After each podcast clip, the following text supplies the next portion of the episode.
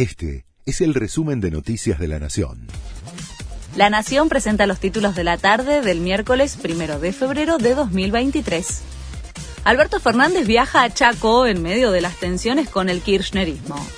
Jorge Capitanich, figura fuerte de la Liga de los Gobernadores, va a recibir al presidente.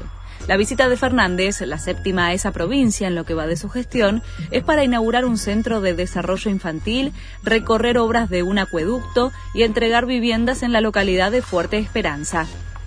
Jones Walla inició una huelga de hambre y sería trasladado a una cárcel federal. El líder de la resistencia ancestral mapuche ya apeló al mismo método de protesta en otras ocasiones, en 2018 cuando estuvo preso en Esquel y en 2019 cuando cumplía su condena en la cárcel de Temuco, en Chile. La provincia de Río Negro informó que ya inició un seguimiento sobre su estado de salud. Brasil y Uruguay lideran el ranking de los países que más turistas aportaron a Buenos Aires. Estados Unidos y España son los de mayor presencia por el lado de los países no limítrofes.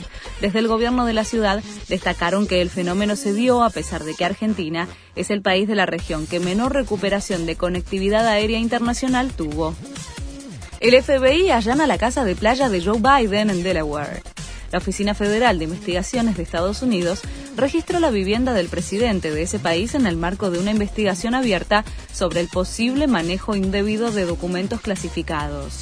El registro terminó sin el hallazgo de nuevos papeles confidenciales. Miguel Merentiel pasó la revisión médica y es el nuevo refuerzo de Boca. El delantero uruguayo llega a préstamo por un año desde Palmeiras con una opción de compra de 3 millones de dólares. De esta manera, el CNI se incorporó a su segundo refuerzo en este mercado de pases con el paraguayo Bruno Valdés primero y ahora busca a Lucas Meroya, por el que ofertó 750 mil dólares a Huracán. Este fue el resumen de Noticias de la Nación.